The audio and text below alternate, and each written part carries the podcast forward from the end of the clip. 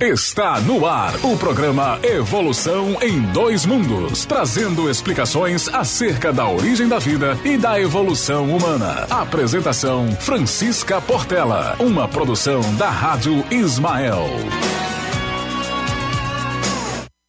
Boa noite a todos, sejam todos bem-vindos. E mais uma vez, nessa quarta-feira, nós estamos aqui para apresentar mais um programa Evolução em Dois Mundos. Primeiramente, gostaria de agradecer a Deus pela oportunidade que nos dá a cada dia. E também agradecer a cada um de vocês que está aqui conosco, é, todas as quartas-feiras, estudando conosco essa obra de André Luiz sobre o plano espiritual e o plano material. E eu vou mostrar aqui para aqueles que estão assistindo pela primeira vez o programa, é, o nosso programa ele é baseado na obra Evolução em Dois Mundos. Então, para aqueles que não conhecem, essa é a obra. Tá? Essa obra foi psicografada por Chico Xavier e Valdo Vieira, certo? Pelo espírito de André Luiz e faz parte da coleção A Vida no Mundo Espiritual.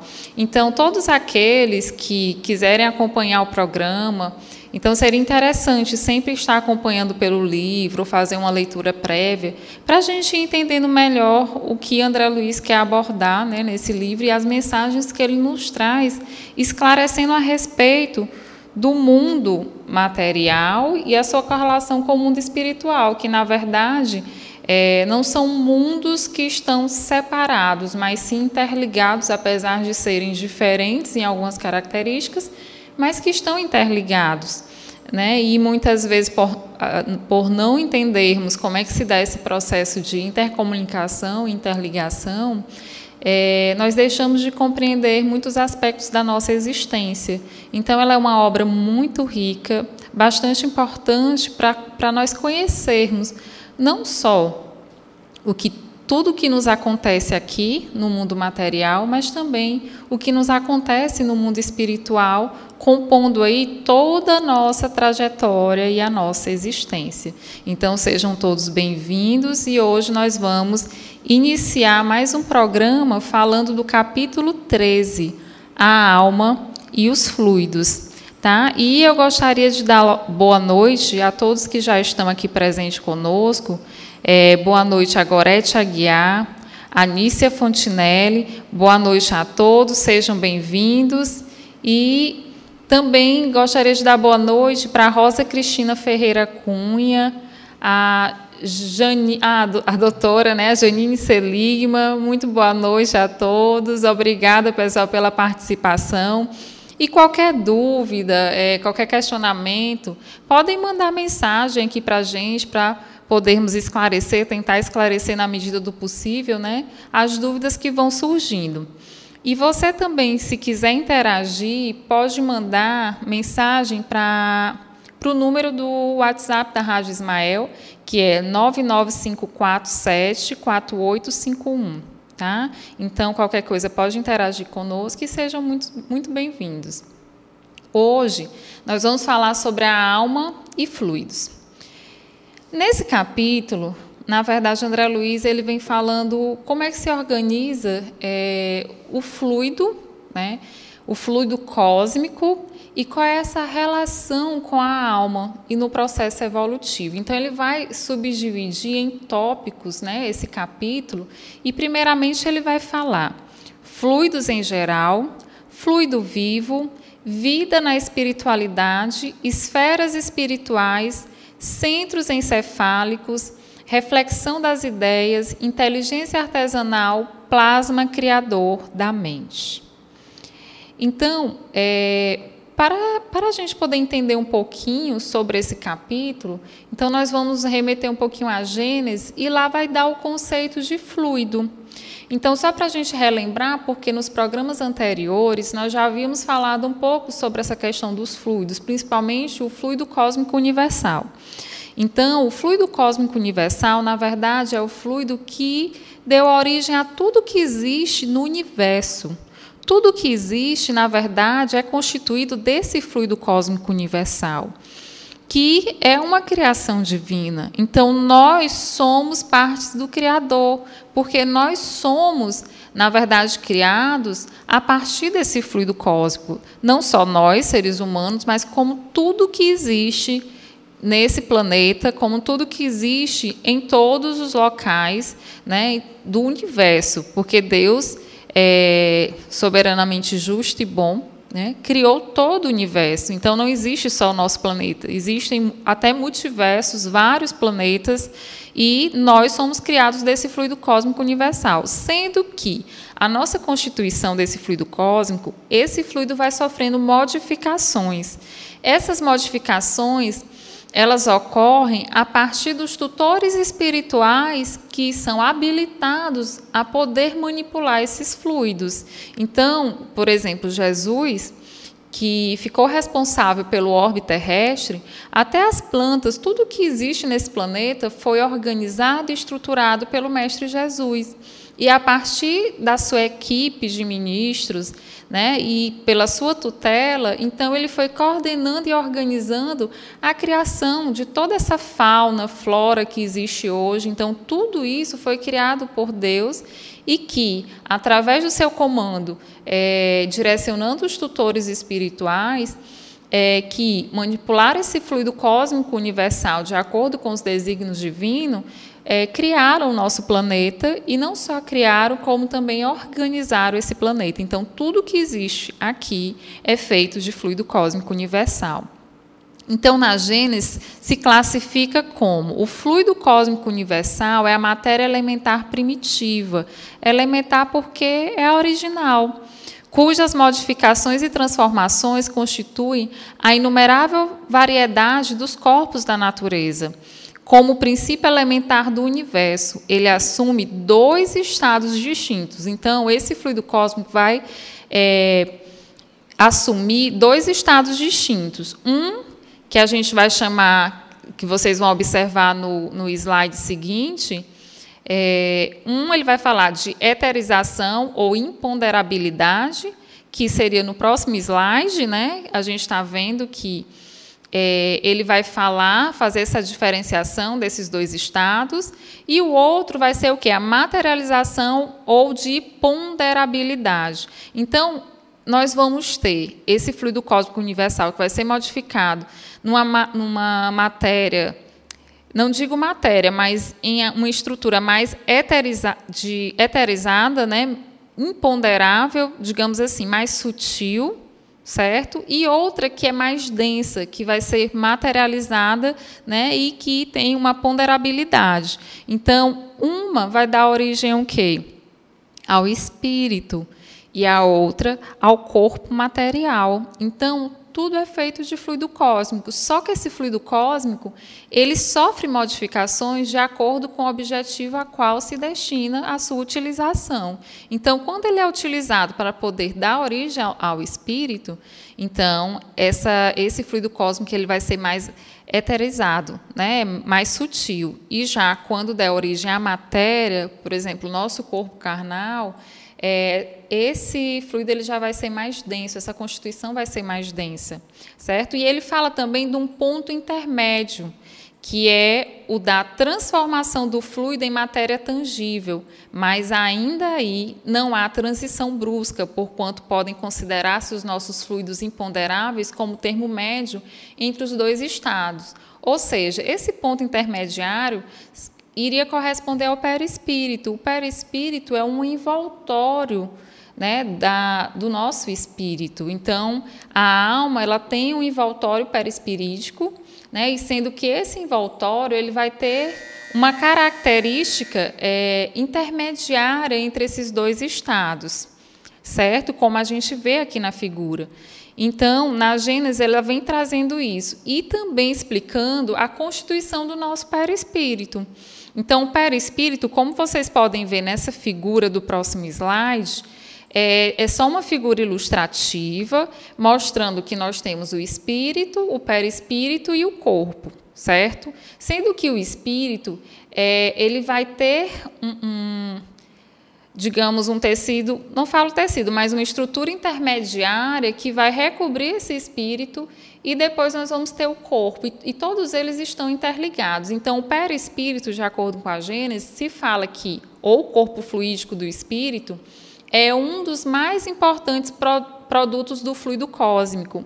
É uma condensação desse fluido em torno de um foco de inteligência ou alma, então, em torno desse princípio inteligente, ou em torno da alma, a gente vai ter envolvendo o perispírito, que é fluido cósmico, só que mais o que? Condensado.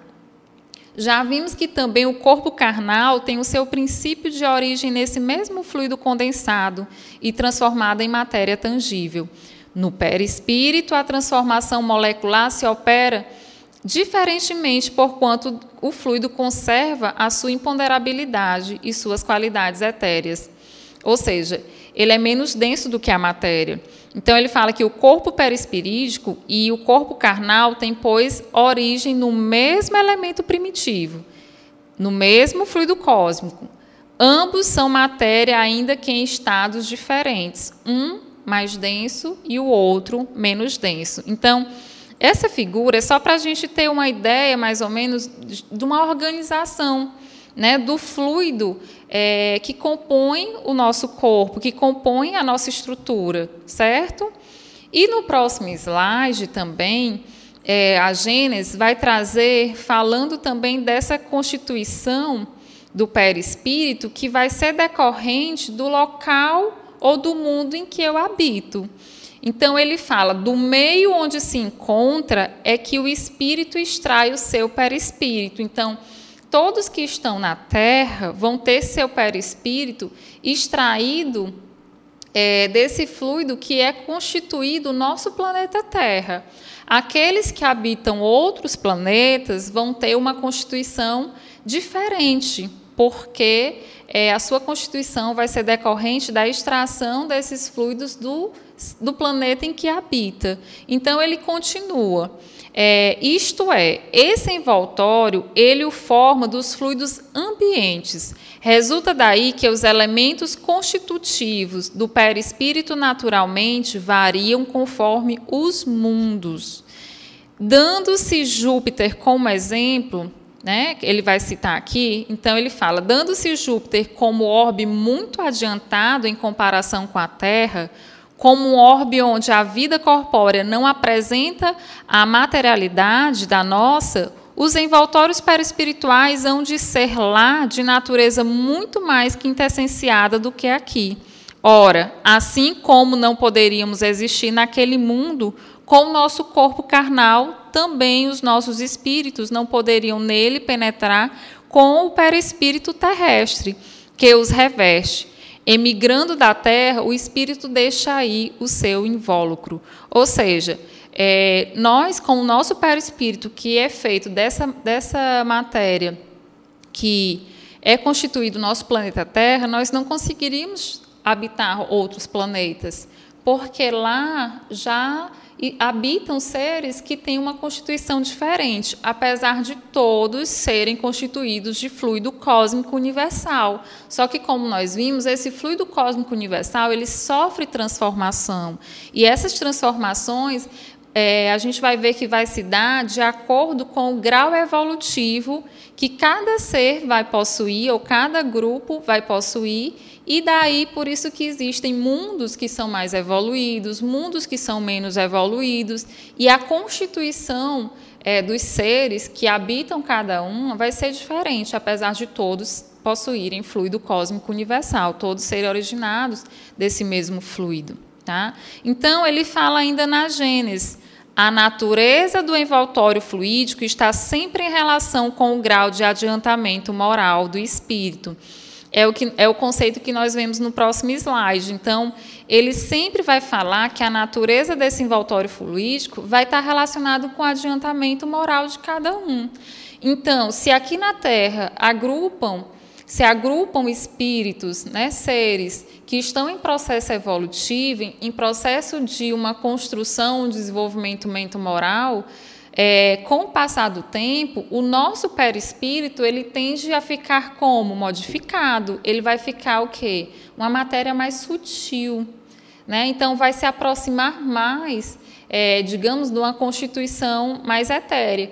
Então, a partir do momento que nesse processo evolutivo nós vamos caminhando e galgando a nossa trajetória e adquirindo as virtudes que o Mestre Jesus veio nos ensinar a nossa constituição também modifica. Então, por isso que muitos espíritos que desencarnam aqui, é, eles têm sim condição de habitar em outros mundos. Então, de acordo com o grau de evolução daquele espírito, ele pode sim reencarnar na Terra novamente, ou ele pode habitar outros mundos de acordo com o seu grau de adiantamento mente moral. Por, e isso vai ser permitido é, também porque a sua constituição já vai ser modificada. Então, ele vai adquirir um outro envoltório correspondente ao local onde ele vai passar a habitar. Então, ele diz que o envoltório perispirítico de um espírito se modifica com o progresso moral que este realiza em cada encarnação, embora ele encarne no mesmo meio que os espíritos superiores encarnando excepcionalmente em missão no mundo inferior têm perispírito menos grosseiro do que o dos indígenas desse mundo. Então, quando espíritos mais superiores, mesmo assim, tendo condições de estar em outros, outros mundos, mas é, vão para os mundos inferiores para poder auxiliar com o objetivo mais missionário, de auxiliar aqueles que lá estão, a sua constituição perispirítica é diferente. Ela é mais sutil, né? é uma matéria mais sutil. Então, é, devido ao seu adiantamento moral, mento moral, então ele tem uma constituição diferenciada também. Tá? E sendo que essa alteração perispirítica também ela está relacionada com o pensamento e a vontade. Então, na Gênesis também se fala, como a gente vai ver no próximo slide, que os espíritos atuam sobre os fluidos espirituais, não manipulando-os como os homens manipulam os gases, mas empregando o pensamento e a vontade. Para os espíritos, o pensamento e a vontade são o que é a mão para o homem, ou seja, é, muitas vezes, pessoal, que nós muitas vezes não, que nós pensamos, é, a vontade que nós empregamos para realizar algo ou mentalizamos, na verdade é como se fossem mãos que nós usamos para poder realizar alguma atividade ou modificação nesse fluido. Então esses fluidos, eles podem ser modificáveis a partir do pensamento e da vontade. Por isso que em capítulos anteriores nós chegamos até a falar dessa questão de plasmar. Então, com a força do pensamento, nós conseguimos plasmar algumas situações, conseguimos modificar alguns constituintes do nosso organismo. Nós chegamos até a falar dos bióforos, que, de acordo com o nosso padrão mental, porque só lembrando que o espírito ele vai ter o quê? O corpo mental e a nossa mente é que vai emitir esses pensamentos, e a partir dos meus pensamentos, que chegam até o meu perispírito e que chegam nos meus chakras, vão estimular o meu sistema nervoso e estimular cada célula do meu corpo.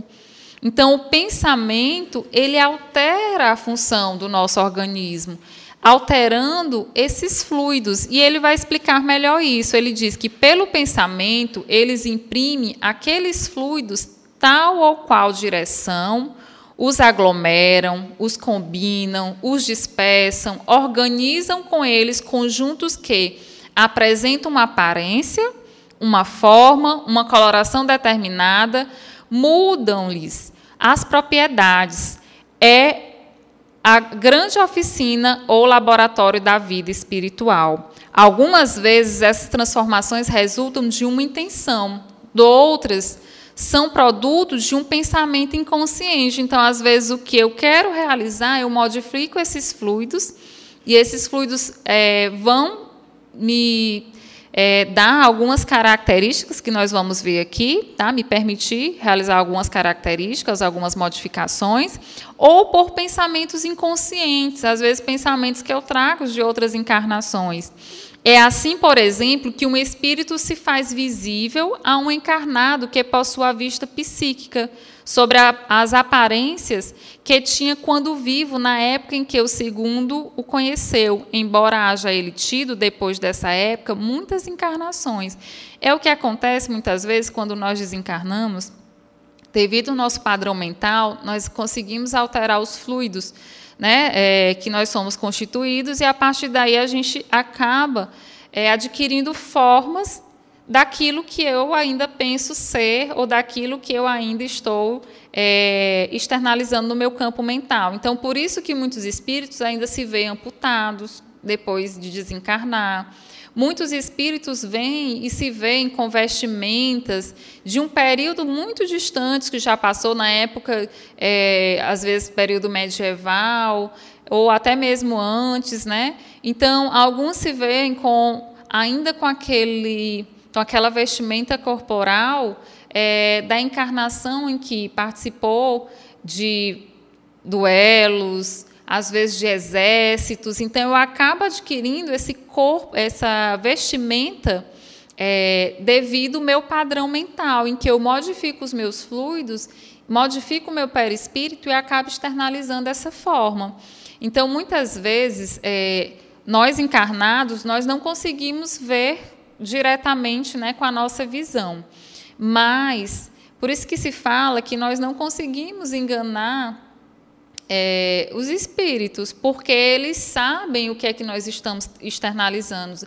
Às vezes, por uma vontade constante de realizar algo, o espírito até mesmo é, começa a criar armas, objetos, né? Então, a, as próprias vestimentas. Então, quantos espíritos não vêm aqui mentalizando matar ou, ou se vingar de outros e acabam mentalizando uma arma? E quando o médium vê aquele espírito, vê aquele espírito com determinada vestimenta, com as feridas, com as dores, com a arma em que ele traz ali na mão, mas tudo isso em decorrente o quê? Do pensamento que ele inflige, aquele pensamento contínuo, e da vontade que é empregado, em que ele mobiliza esses fluidos e modifica seu perispírito, de modo que ele adquire aquela forma, né? em que ele emprega o seu pensamento. Então, a mais, criando imagens fluídicas, o pensamento se reflete no envoltório perispirítico, como um espelho. Então, se eu penso, o meu perispírito acaba se modificando, como se fosse um espelho, como se eu estivesse ali olhando no espelho. Toma nele corpo e aí, de certo modo, se fotografa. Desse modo é que os mais secretos movimentos da alma repercutem no envoltório, né, a qual nós estamos aí, que é o nosso perispírito. Então, iniciando é, o capítulo propriamente dito, é, do capítulo 13, falando de fluido, então, para a gente poder entender um pouquinho sobre a ação desses fluidos, então eu trouxe é, essa abordagem da Gênesis para a gente entender que nós temos uma constituição fluídica e esses fluidos eles são modificados de acordo com as necessidades. E sendo que num conceito mais geral, fluido é o que disse de um corpo que não tem forma própria, que toma a forma do recipiente que o contém, podendo sofrer escoamento. Pela química, diz-se de uma substância cujas moléculas têm pouca adesão e podem deslizar livremente umas sobre as outras, no caso do estado líquido, ou se deslocar independentemente umas das outras, no caso dos gases, de modo que a substância em seu todo toma a forma do vaso que o contém. Ou seja, aqui é, já é um conceito é, digamos assim, mais específico, né? não espiritual, mas o, que, o fluido é tudo aquilo que não tem forma definida e que acaba adquirindo a forma do recipiente que eu coloco.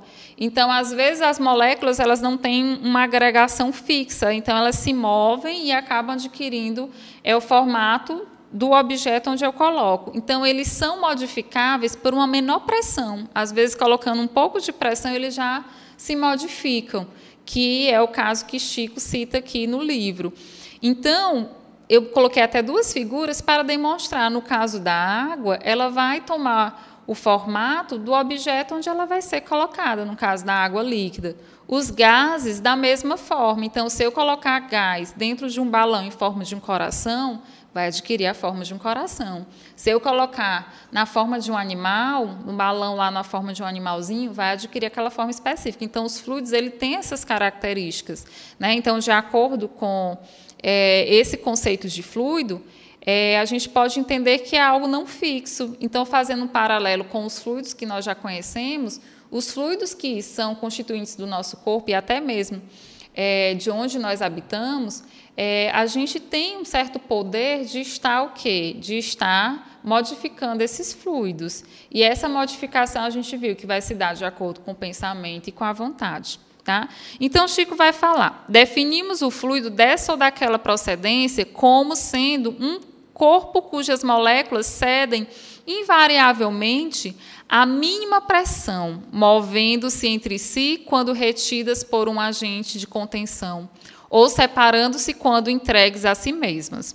Temos assim os fluidos líquidos, elásticos, aeriformes e outros chamados fluidos imponderáveis, tidos como agente dos fenômenos luminosos, caloríficos e outros mais. Nesse tópico, ele fala que são fluidos em geral. Então, na natureza, a gente encontra esses vários tipos de fluido.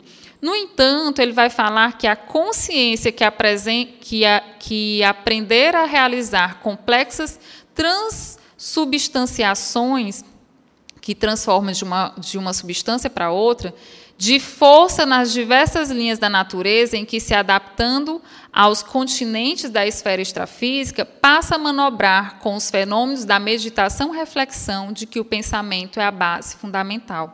Ou seja, com o advento da consciência, com o pensamento contínuo, então começa aí a haver uma transformação né, desses fluidos através desse fenômeno que seria a meditação, a reflexão e teria como base fundamental o pensamento. Então, os homens das cavernas, quando eles começam a pensar de forma contínua para poder sobreviver, para produzir utensílios, é, para fazerem é, algo de modo geral, eles começam a pensar e a partir daí eles começam a colocar em movimento, né?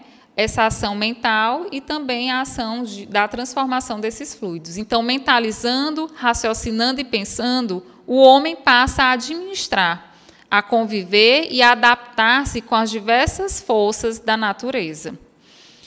E no segundo tópico, ele vai falar do fluido vivo. Então, ele cita esses fluidos em geral, né? Dando exemplos e vai falar do fluido vivo propriamente dito.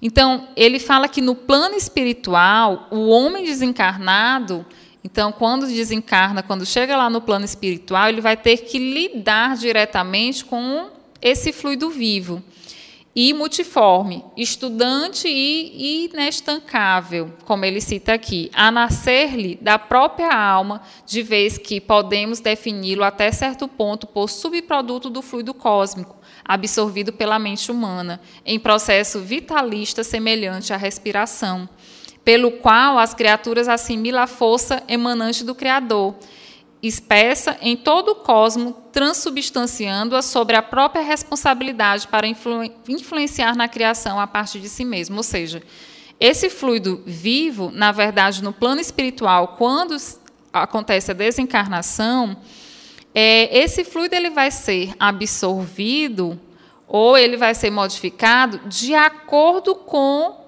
a mente daquele desencarnado. Então, de acordo com o padrão mental de tudo que ele desenvolveu aqui no período encarnado, então ele vai ter esse poder de absorver e também gerar esse processo de modificação desse fluido. É o que ele fala aqui. Por isso que ele fala que diz que vai transubstanciar sobre a própria responsabilidade para influenciar na criação a partir de si mesma, a partir dos seus pensamentos, de tudo aquilo que ele conseguiu é, empreender na sua mente de acordo com a sua existência naquela encarnação. Então, se naquela encarnação, por exemplo, eu dei muito valor aos bens materiais, então eu trago um certo apego e a minha mente ela acaba sendo direcionada é, as minhas ações para atitudes que estão relacionadas à posse. Com isso, quando, é, devido ao meu padrão mental, eu vou ter uma certa afinidade de estar absorvendo determinado tipo de energia ou não. A gente vai ver mais na frente porque ele explica melhor sobre isso. E aí ele fala também que esse fluido é o seu próprio pensamento contínuo, gerando potenciais energéticos com que não havia sonhado. De certo que na esfera nova de ação, a que se vê arrebatado pela morte, encontra a matéria conhecida no mundo em nova escala vibratória. Elementos atômicos mais complicados e sutis, aquém do hidrogênio além do urânio, em formas diversas daquele em que se caracterizavam na glébula planetária, é, engrandecem-lhe a série estequiogenética, ou seja, Antes, aqui no plano material, a gente só conhecia a matéria que era formada dos elementos químicos que contém na tabela periódica. A tabela periódica existe todos os elementos que existem na natureza. Quando ele chega lá é, no mundo espiritual, ele vai ver que existem outros elementos que vão além do hidrogênio, como ele cita, como urânio, porque o urânio, a gente lembra da tabela periódica, existe os transurânios, é, existem outros que são baseados no urânio, né? E aí são formados, eu acho que duas famílias. E é o limite, né, que a gente conhece atualmente. Mas lá no plano espiritual existem outros elementos, outras constituições, certo? E ele fala também que o solo do mundo espiritual, estruturado como semelhante recurso, todos eles raiando na quintessência, corresponde ao peso específico do espírito e, detendo possibilidades e riquezas virtuais, espera por ele a fim de povoar-se de glória e beleza, porquanto se, no plano terrestre, é o seio tépido da vida em que o princípio inteligente deve nascer, medrar, florir e amadurecer, em energia consciente, o plano espiritual é a escola em que a alma se aperfeiçoará em trabalho de frutescência, antes que possa desferir mais amplos voos no rumo da luz eterna. Ou seja, no plano terrestre, o que, é que acontece? Com o nosso caminhar, nossa trajetória, então, ao nascer, o medrar, o florir, o amadurecer, né, em energia de consciência. Então, essa energia de consciência, ela, devido às experiências que a gente vai passar aqui, sofre por todo esse processo de alteração que constitui lá do princípio inteligente, nos processos evolutivos, esse princípio inteligente vai sendo individualizado, vai acontecendo a evolução, cria-se os automatismos, enfim. Então, esse princípio inteligente vai sendo modificado e todo esse processo vai acontecer em energia consciente em um dado momento. Quando se chega no plano espiritual, no plano espiritual ele até cita que é a escola da alma que vai se aperfeiçoar. E aí, na escola da alma, vai se aprender outras coisas, onde vai o quê? Gerar frutos antes que ele possa reencarnar novamente. Então, ele vai falar dessas duas situações, tá? Quando na vida terrestre, quando chega aí a desencarnar na vida espiritual, que a consciência ela vai sofrendo esses processos de transformação, de lapidação, e a partir daí a gente vai ver que acontece toda uma transformação desses fluidos que é, nós somos constituídos, mas isso não acontece de uma hora para outra. É decorrente de todo um processo evolutivo, com a morte, renascimento, desencarnação. Então, vai gerando aí todo um processo é, de evolução do espírito. Já no tópico 3, é, ele vai falar da vida na espiritualidade. Então, como é que é essa vida na espiritualidade? Então, ele vem nos revelar algumas coisas, é, alguns detalhes dessa vida na espiritualidade. Então, ele vai falar que há uma harmonia da natureza. E ele cita até alguns eventos que acontecem aqui na Terra, como os equinócios e os solstícios, que na verdade são decorrentes. Não sei se vocês lembram do movimento de rotação, que a Terra gira em torno dela mesma, e de translação, que ela vai girar, né? em torno do Sol. Então, esses movimentos de rotação e translação vão gerar alguns é, eventos no nosso planeta, como o dia e a noite e as estações do ano. Então, as estações do ano elas são geradas pela translação. Então, tem um período em que vai ser inverno no hemisfério sul e vai ser verão no hemisfério norte e vice-versa. E tem período que é, a luminosidade, a duração do dia e da noite vai ser igual nos dois hemisférios. Então, nesse período em que o dia e a noite é igual nos dois hemisférios, a gente tem os equinócios, que trazem o que? As estações do ano de primavera e outono. Já quando nós temos o inverno e o verão, nós temos os solstícios. Nesses solstícios, quando a Terra vai girando, ela vai se inclinando. Nesse processo de inclinação, ela vai receber mais ou menos iluminação do Sol. E, e daí que em alguns hemis, no hemisfério às vezes norte, dependendo do período que esteja, da luminosidade que ele recebe do Sol, o verão ele é mais o quê? Os dias eles são mais curtos. Né? E no sul é mais longo, e depois acontece vice-versa.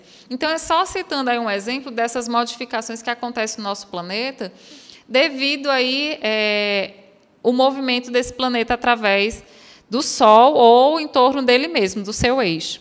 E aí ele vai falar que no plano espiritual acontece uma harmonia, não tem essa diferenciação, como a gente vê aqui. E ele fala na moradia de continuidade para a qual se transfere que é no plano espiritual, encontra, pois, o homem as mesmas leis de gravitação que controlam a Terra. Então, as mesmas leis de gravidade que tem aqui, vai existir lá.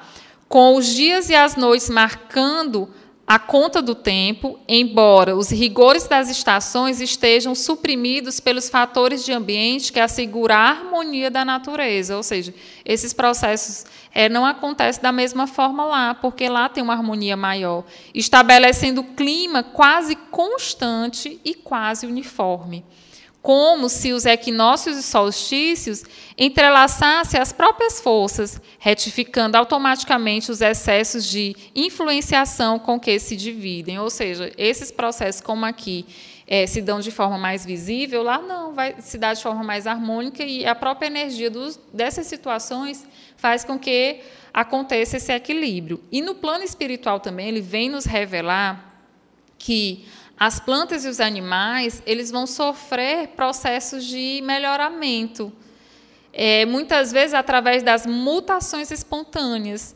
Então, eles sofrem um processo de transformação lá no mundo espiritual e quando voltam para o planeta Terra, por exemplo, eles já vêm com aquele potencial de modificação.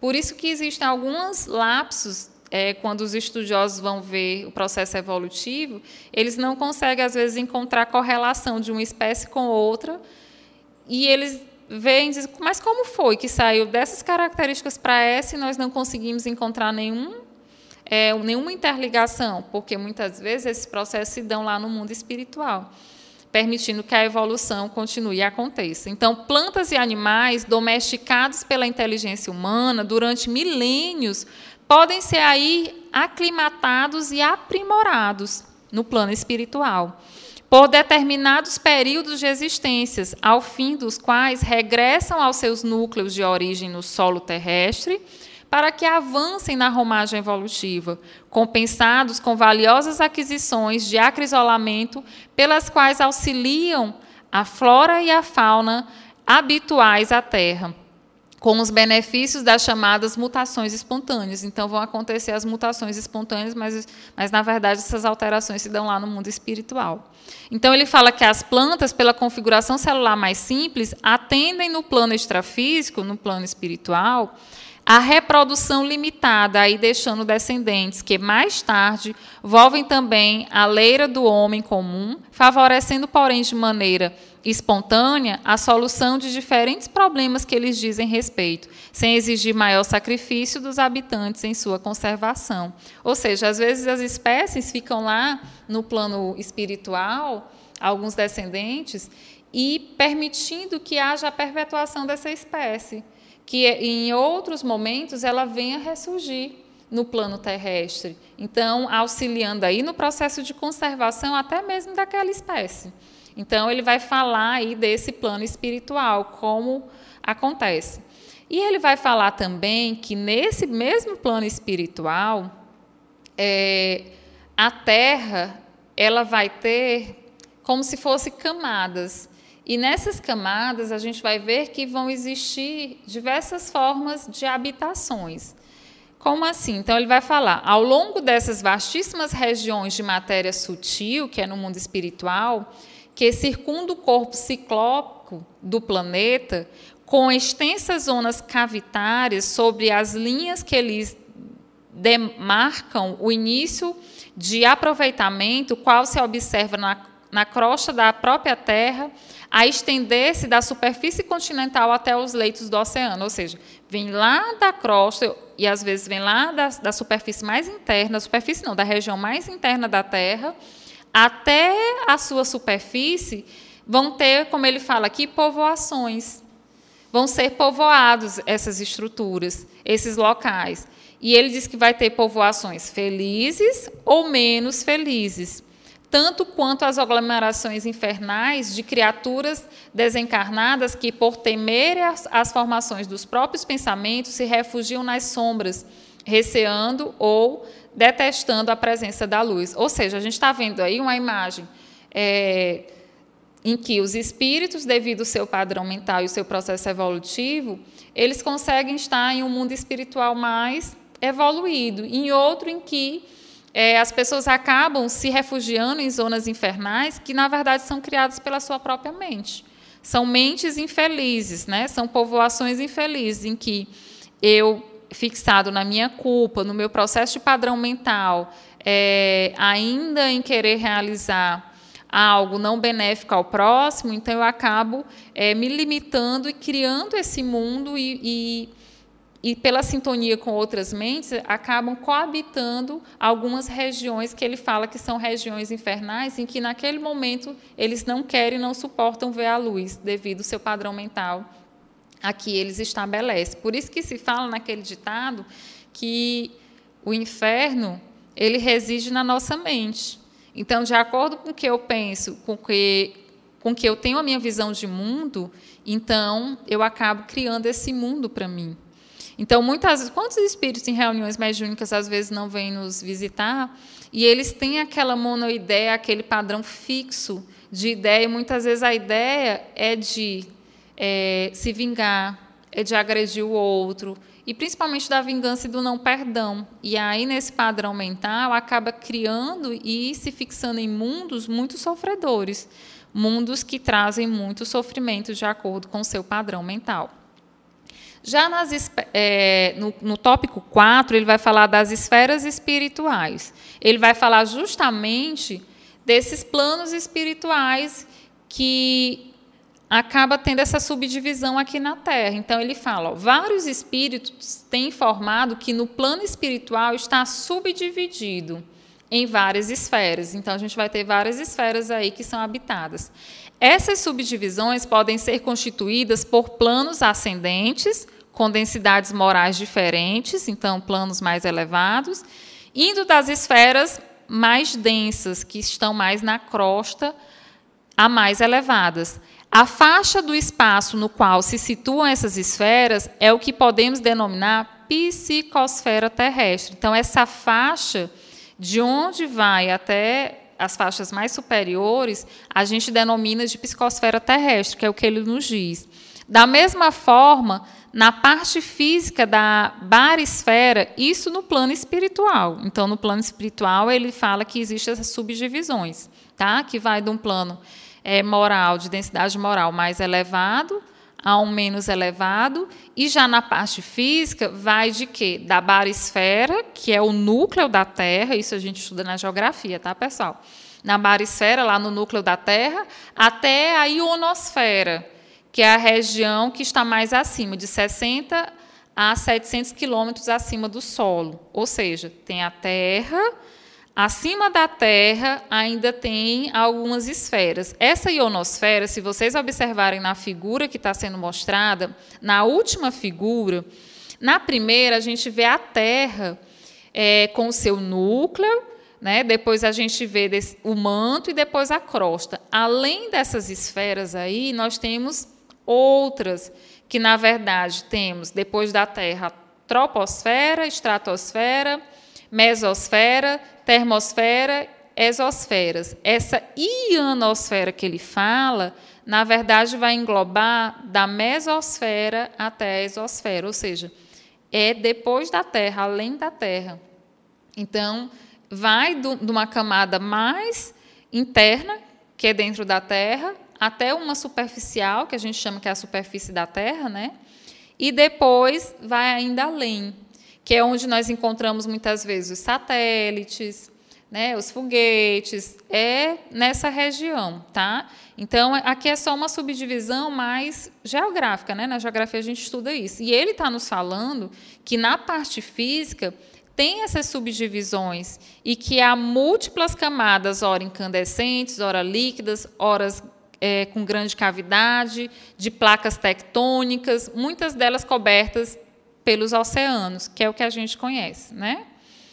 E ele fala que encontramos assim na constituição natural do planeta, desde a barisfera até a ionosfera, desde essa estrutura toda, múltiplos circuitos de força e atividades na Terra, na água e no ar. Tanto quanto nos continentes identificamos as esferas de civilizações e nas civilizações as esferas de classe a se totalizarem numa só faixa de espaço, ou seja, nessa toda faixa de espaço a gente vai ter esferas e nessas esferas a gente vai ter civilizações, tá? E aí eu até coloquei figuras mostrando é, locais que são habitados, né, que são mais superiores moralmente, até as regiões umbralinas que são regiões mais inferiores. O Sérgio Thyssen, ele fala aqui no livro Nosso Lar, diz que a Terra, né, ainda é umbral inferior. Certo? Então, é, para vocês verem como nós que estamos aqui na Terra, o nosso grau de evolução ainda é bem pequeno. Então, ele fala que aqui ainda se enquadra como umbral inferior, certo? E esse outro slide é da Gênesis, né? A gente traz aqui algumas passagens da Gênesis e ele vai falar que esses fluidos que constituem essas regiões é, depois da terra, né? na verdade, eles são utilizados para poder fazer os perispíritos das pessoas que aqui vão habitar. Só que esse fluido, por exemplo, se o espírito for mais evoluído, o, o perispírito dele, que vai ser, é, digamos assim, organizado, ele vai pegar estruturas mais puras de, é, desse fluido que lá existe. E já aqueles que são menos evoluídos, se pega estruturas mais densas, digamos assim, é o mesmo fluido, mas como esse fluido ele, ele não é contínuo, né, como ele fala aqui, então vai, vai se pegando, se agregando aí a constituição para poder é, moldar esse perispírito, construir esse perispírito dos seres que vão encarnar que aqui estão de acordo com o padrão moral de cada um. Então ele fala aqui, ó, a camada de fluidos espirituais que cerca a Terra se pode comparar às camadas inferiores da atmosfera mais pesadas, mais compactas, menos puras do que as camadas superiores. Não são homogêneas esses fluidos, são uma mistura de moléculas de diversas qualidades, entre as quais necessariamente se encontram as moléculas elementares que eles formam a base, porém mais ou menos alteradas. Os efeitos que esses fluidos produzem estarão na razão da soma das partes puras que eles encerram. Os espíritos chamados a viver naquele meio tiram dele seu perispírito Porém, conforme seja mais ou menos depurado o espírito, ou seja, mais ou menos evoluído, seu perispírito se formará das partes mais puras ou mais grosseiras desse fluido pe peculiar ao mundo onde ele encarna. A constituição íntima do perispírito não é idêntica em todos os espíritos encarnados ou desencarnados que povoam a Terra, ou o espaço que a que circunda, porque é, o padrão moral de cada um é diferenciado. Então, o perispírito de cada um vai corresponder a esse padrão evolutivo que cada um possui. Então, aqui mostra a figurinha da Terra e mostra essa camada aqui após a Terra, onde se encontram esses fluidos, que ele fala que é nas camadas mais grosseiras, mais próximas da Terra, que é onde se encontra essa constituição e é a partir daí que vai se aurindo para a formação do perispírito. Tá? E, dando continuidade, no tópico 5, ele também vai citar os centros encefálicos. Esses centros encefálicos nós já chegamos a falar aqui em outros capítulos, quando nós nos referimos aos chakras. Né? Então, quando é, nós falamos sobre os chakras, nós dissemos o quê? Que são é, uma espécie de interligação com o perispírito, né? Isso e esse perispírito com o nosso corpo mental. Então, o corpo mental, na verdade, vai é, ter essa intercomunicação e os chakras, por ter uma intercomunicação com o nosso sistema nervoso, o sistema nervoso com todos os órgãos, todos os sistemas do nosso corpo e células, vão permitir um funcionamento do nosso corpo de acordo com o nosso padrão mental. Então, ele vai falar que nos centros encefálicos, ele vai falar aqui de dois centros muito importantes que nós também já falamos, que é o centro coronário e o centro cerebral. O centro coronário, ele é o que coordena todos os outros chakras, tá? E o centro cerebral, ele está intimamente ligado com ele e a organização desses dois permite um funcionamento mais harmônico do nosso corpo e dos outros chakras também. Então, ele vai falar: por intermédio do primeiro, a mente administra o seu veículo de exteriorização utilizando a rigor do segundo, que se recolhe os estímulos transmitindo impulsos e avisos, ordens e sugestões mentais aos órgãos e tecidos, células e implementos do corpo porque se expressa. Ou seja, o primeiro é o coronário, o segundo é o centro cerebral. E ele vai falar aqui, tá? Eu não vou repetir porque a gente já estudou sobre isso. O centro cerebral, na verdade, ele vai representar o córtex encefálico e vários núcleos que vão controlar as sensações, com exceção só do olfatório, que ele cita aqui que o olfatório ele não faz parte, né? E já o centro coronário, ele, através dos seus núcleos do diencéfalo, que ele vai estar ligado diretamente ao diencéfalo, onde nós temos o tálamo, né, que vão confluir todas as vias aferentes corticais, certo? E aí vai gerar o quê? O pensamento ou o fluido mental. Então, esse pensamento e o fluido mental, eles vão ser permitidos ser externalizados até a matéria até meu corpo através da interrelação desse centro coronário com esse centro cerebral, resumidamente. E ele fala que isso vai acontecer de acordo com a individualidade consciente e responsável pelo tipo, qualidade e aplicação do fluido, organizando-lhe a psicosfera e o halo psíquico, qual ocorre com a chama de uma vela que, em se velando do combustível que, que a nutre, estabelece o campo em que esse li prevalece a influência. Ou seja, esse é, fluido mental vai ser individual para cada um. De acordo com o que eu estou pensando, com o que eu estou emanando, então eu vou estar tá gerando aí um padrão de consciência e ele chama também de halo psíquico. Então, por exemplo, se eu tenho uma chama que ela é mantida por gasolina, a gente vai ver que essa chama ela vai ser mais ou menos forte se eu comparar com o querosene, se eu comparar com outros tipos de, de fonte que estão gerando aquela energia, que estão gerando aquela, aquele fogo. Não é isso? Então, o fogo gerado por álcool, por gasolina, por querosene, por qualquer outro tipo de combustível, vão ter padrões diferentes, porque eles têm um padrão energético diferente. Da mesma forma, vai ser esse nosso halo psíquico. De acordo com o nosso padrão, pensamento ou fluido mental, é que eu vou estar gerando esse halo psíquico que é individual, que depende da minha consciência e da minha responsabilidade. E ele vai falar que esse fluido ou matéria mental tem a sua possibilidade e as suas propriedades químio é, eletromagnéticas específicas, definindo se em unidades perfeitamente mensuráveis qual acontece no sistema periódico dos elementos químicos no plano terrestre, compreendendo-se que os círculos de inteligência mais evoluída Surpreendentes combinações dos fatores conhecidos podem ser efetuados com vistas a certos fins, como sucede atualmente na Terra, onde elementos como o neutro, o plutônio, o americio, o cúrio podem ser artificialmente produzidos. Ou seja, e esse fluido ou matéria mental, dependendo de quem está gerando esse fluido, de quem, como eu vou estar empregando esse fluido, eu posso sim estar utilizando ou compreendendo ele para um bom fim ou não, de acordo com as características que eu vou é, impor a esse fluido. Inclusive, no tópico 6, que ele fala de reflexões das ideias, ele vai falar justamente disso. Ele vai falar que as partículas que são geradas pelo meu pensamento, ou esse corpúsculo fluídico, se eu estou empregando para o bem ou para o mal, então isso vai me permitir gerar algumas consequências.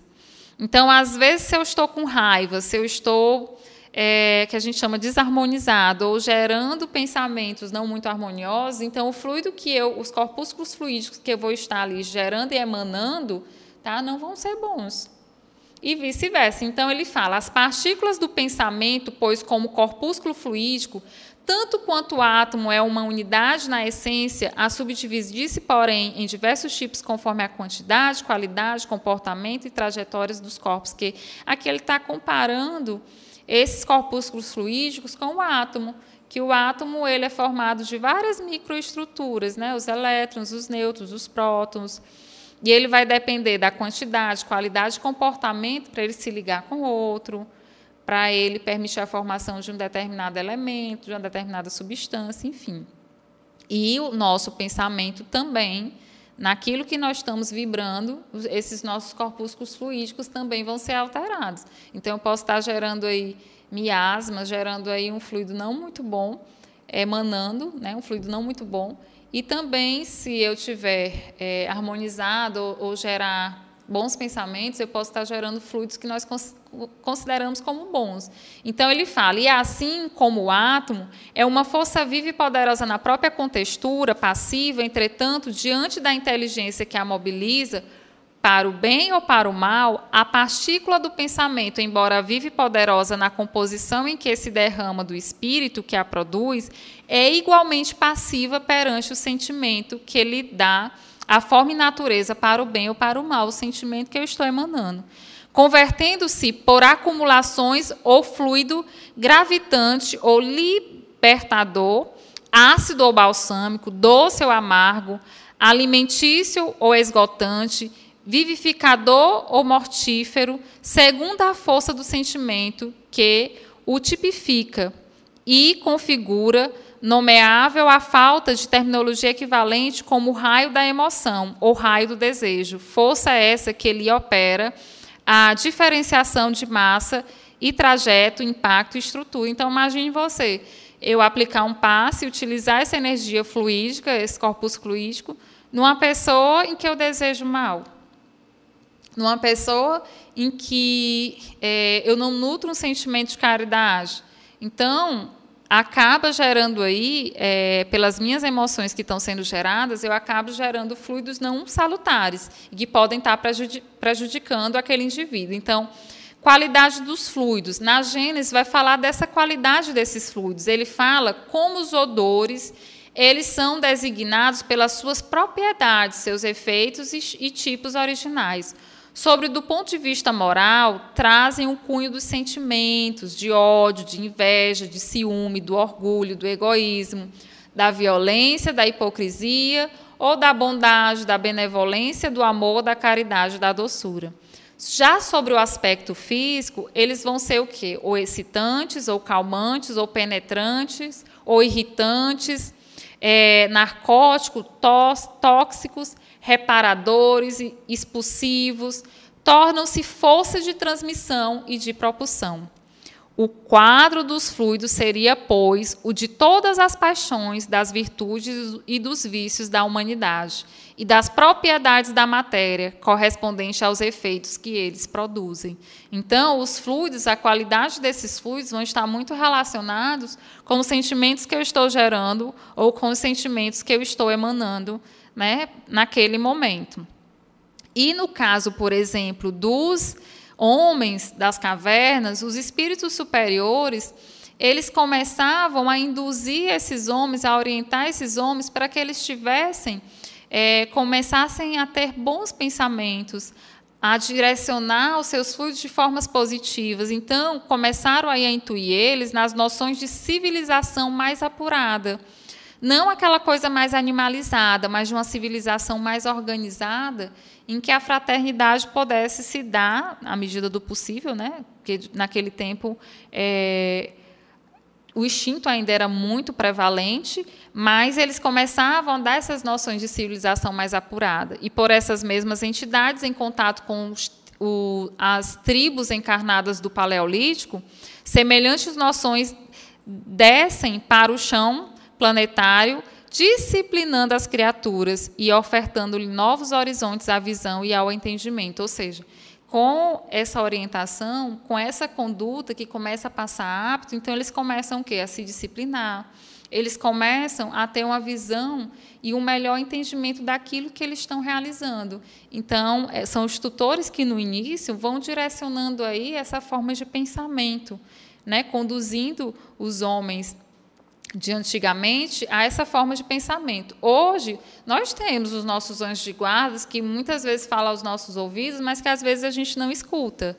Não é verdade que, e por a gente já ter o livre-arbítrio, é, a gente fica, tem uma certa independência. Né? Então, é, nós somos um pouco mais cobrados devido a essa questão do livre-arbítrio, porém, a gente ainda tem o auxílio desses tutores espirituais.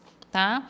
E no tópico inteligência artesanal, André Luiz vai nos falar que o plano físico é o berço da evolução. E já o plano espiritual vai aprimorar essa evolução. Ele fala que no plano físico insufla o sopro da vida, cujas edificações vão ser realizadas no plano espiritual ele fala que a reencarnação multiplica as experiências. À medida que eu vou reencarnando, eu vou multiplicando essas experiências, somando pouco a pouco. Já na desencarnação, eu vou ter o que? A subtração lenta das parcelas inúteis ao progresso do espírito. Ou seja, tudo aquilo que eu não preciso, ele vai sendo o quê? Subtraído. Isso na desencarnação e divide os remanescentes, definindo o resultado com que o espírito se encontra enobrecido ou endividado perante a lei. Eu tiro esse supérfluo e, no final, o que é que fica? As atitudes foram mais enobrecedoras ou as atitudes foram mais voltadas é, pela transgressão da lei divina, o não cumprimento dessas leis divinas. Então, o que seriam essa, essas parcelas inúteis? Por que, que na desencarnação se tira essas parcelas inúteis? Então, é, Hu, em seu livro, ele estava falando que essas parcelas inúteis seria aquilo que nós aprendemos na encarnação, como, por exemplo, eu aprendi a datilografar, eu aprendi a fazer determinada atividade. Isso não é levado, é subtraído. Por quê? Porque no processo de uma nova encarnação, eu vou nascer, vou voltar a aprender a ler, depois vou conhecer matemática, vou conhecer. Então, de acordo com a minha trajetória encarnatória, eu vou ter todo um contexto em que eu vou precisar aprender outras coisas. Né? Então, aquilo não é essencial para o meu desenvolvimento, apesar de permitir que o meu desenvolvimento aconteça naquele momento, adquirindo aquelas habilidades.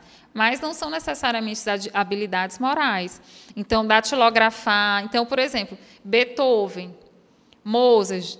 Então, se eles reencarnarem, eles vão ter que passar pelo processo da alfabetização, eles vão ter que passar por todo aquele processo, aprender a falar, a caminhar por tudo e de acordo com a trajetória dele espiritual naquele momento, pode ser que ele venha a desenvolver outras habilidades que sejam necessárias ao seu aprimoramento moral.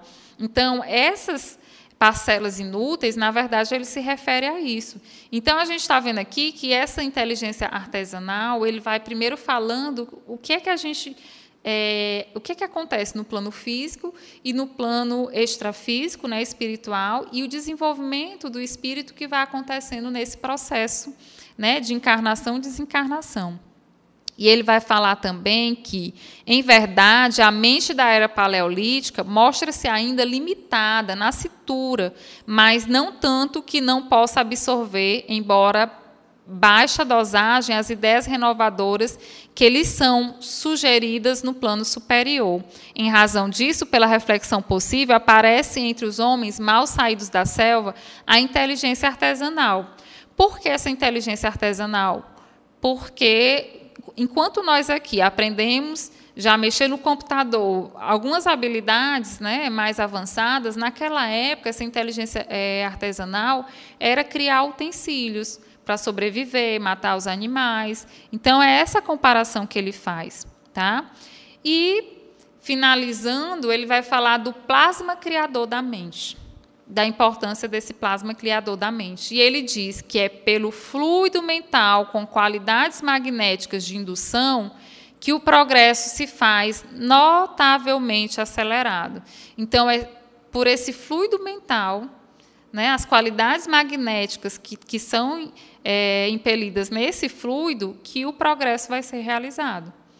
Então, em que sentido? Se esse meu fluido mental foi nutrido por pensamentos é, que transgridem as leis divinas, então esse progresso fica comprometido. No entanto, se eu compreendo e consigo realizar ou obedecer essas leis divinas, ou pelo menos tento não transgredi-las, então o progresso ele vai estar o quê? Em andamento. E isso está muito relacionado com essa questão é, dos atributos morais que a gente vai adquirir nos, nos processos da encarnação.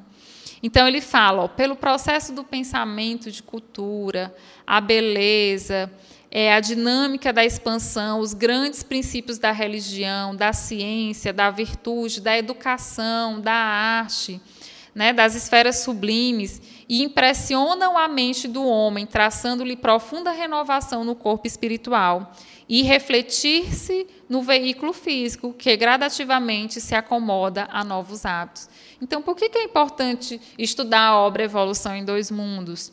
Porque, na verdade, a gente está entrando em contato com outros conceitos, com a nova visão de mundo, é, com esferas, digamos assim, de conhecimentos mais superiores que os espíritos vêm nos trazer, e tudo isso gradativamente vai nos acomodando e nos modificando os hábitos. Então, porque a partir do momento que eu sei que eu sou um espírito imortal, eu sei que tem livre-arbítrio, eu sei que o que eu fizer, uma hora eu vou ter, que tem também a lei da causa e efeito, uma hora eu vou ter que prestar conta. Prestar conta com quê? Com quem? Com a minha consciência. Porque quando desencarna, são retiradas lá, como nós vimos, o que é desnecessário e esse padrão mental, esse fluido mental, ele vai se modificando de acordo com aquilo que eu cultivei durante a minha encarnação. Então ele fala que épocas imensas despendera o princípio inteligente para edificar os prodígios da sensação e do automatismo do instinto e da inteligência rudimentar. Entretanto, com a difusão do plasma criador, oriundo da mente, em circuito contínuo consolida-se a reflexão avançada entre o céu e a terra, nos dois planos, e os fluidos mentais, ou pensamento atuantes no reino da alma. Imprime radicais transformações no veículo fisiopsicossomático, ou seja, esses fluidos mentais que começam a ser aí transformados, criados e transformados, começam a modificar o meu veículo é, perispirítico, associando e desassociando civilizações numerosas para construí-las de novo, ou seja, encarnou, desencarnou, e as civilizações vão sendo construídas e destruídas e que o homem, herdeiro da animalidade instintiva, continua até hoje no trabalho progressivo da sua própria elevação aos verdadeiros atributos da humanidade. Hoje somos candidatos à angelitude, ou seja, a gente está mais distante desse homem primitivo, dos homens da caverna. Então, a gente já evoluiu bastante. E nós estamos mais próximos desse caminho da angelitude, apesar de também estar distante. Mas nós estamos caminhando e galgando cada vez mais. Então, o que ele fala aqui nesse plasma criador da mente é que é esse plasma ele vai ser modificado de acordo com as experiências encarnatórias que nós temos, não só no plano físico, mas também no plano espiritual. E é importante esses estudos, é importante outros estudos, é importante nós abrirmos a nossa mente para conhecer a verdade que os espíritos vêm nos trazer, porque a partir dessa verdade que eu vou modificar o meu campo mental e que eu vou começar a entender e entendendo eu aceito melhor e começam a realizar de forma mais natural todas as atitudes que levam a é, digamos assim, obedecer ou seguir as leis divinas ou leis naturais. Então, na verdade, o que ele fala é, nesse capítulo é isso, que existe esse plasma criador da mente, né? E essa mente, esse plasma está é, tá muito relacionado com a nossa visão de mundo e com as vivências encarnatórias a qual nós estamos passando aqui nesse orbe e que nós já estamos vivendo aí de outras encarnações. Tá certo, pessoal? Então, eu vou só dar aqui um, um alô para o restante das pessoas que entraram em contato conosco. A Jéssica Silva Chagas, as, verdade, as verdadeiras interpretações da vida. Legal. Boa noite, Jéssica. O seu Inácio Albuquerque também está nos dando boa noite.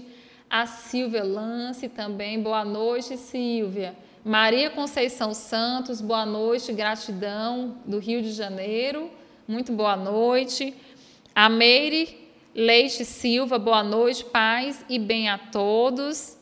É, Luciana Machado, boa noite, gratidão, é de Porto Alegre, boa noite. Muito feliz de encontrar todos vocês aqui, tá? Participando do programa Evolução em Dois Mundos. A Eusa Teodoro, né? Boa noite, paz e luz. A Jaque RF também, boa noite, Jaque. A Bárbara Rocha, capoterapia, a Bárbara, a Jaque, a Bárbara sempre está aqui conosco, né? É, sempre prestigiando, assistindo as lives também. Maria de Fátima Cardoso Santos. Oi, dona Fátima, boa noite para a senhora. Tá? Paz e luz também. E a Maria é, Adélia Ramos. Boa noite a todos, Deus abençoe. É muita saúde e paz nos corações, muita saúde e paz para todos nós. E também é, nós temos aqui a Rosa Cristina, a doutora Janine, nós falamos, a Miriam de Moura Juliano, né? Oi, primeira vez, né? Que eu acredito que ela falou que é a primeira vez e é um prazer estar aqui, né? Então, boa noite, Miriam, seja bem-vinda e participe sempre conosco. O seu Pedro também. Oi, seu Pedro. Que bom encontrar o senhor por aqui. Boa noite. E a Simone Stefano de Oliveira Leite, boa noite. A Vânia Canela, boa noite, amigos. E a Georgia, a Georgia Medeiros. Ah, a Georgia colocou. Ela está seguindo o Samuel, pessoal. Ela botou Chiquinha maravilhosa. Ô, Georgia, boa noite. Um beijo pro Theo, tá? Muito boa noite para todos vocês, pessoal. Obrigada pela participação aqui conosco. É, quem tiver dúvidas, quiser interagir, pode enviar mensagens, tá? Interagir conosco pela, pelo WhatsApp, tá bom? E nos encontramos na próxima quarta-feira. É, na próxima quarta-feira, se Deus quiser. E queria também deixar só um último recadinho, pedir a colaboração de todos vocês. Não sei se todos sabem, mas assim, é, devido a essa pandemia, Várias pessoas estão passando por mais dificuldades, situações difíceis, e, e, nós também estamos passando por esse momento mais complicado dessa pandemia. Né? E nós estamos pedindo auxílio daqueles que assim puderem, que possam é, estar direcionando o seu celular aqui para o QR Code que vocês estão vendo aqui na tela, quiser auxiliar, pode é, estar interagindo aqui com a Rádio Ismael, falando com os meninos, é, Qualquer quantia ou qualquer ajuda já vai ser bem-vinda para poder manter as atividades da Rádio Ismael. Né? E também nós gostaríamos muito de agradecer aqueles que já auxiliaram e aqueles que, porventura, é, quiserem nos auxiliar a manter as nossas atividades aqui. Tá? Então, muita paz a todos, muito obrigada que o Mestre Jesus nos abençoe hoje e sempre. Até mais, pessoal. Você ouviu o programa Evolução em Dois Mundos, trazendo explicações acerca da origem da vida e da evolução humana. Apresentação Francisca Portela, uma produção da Rádio Ismael.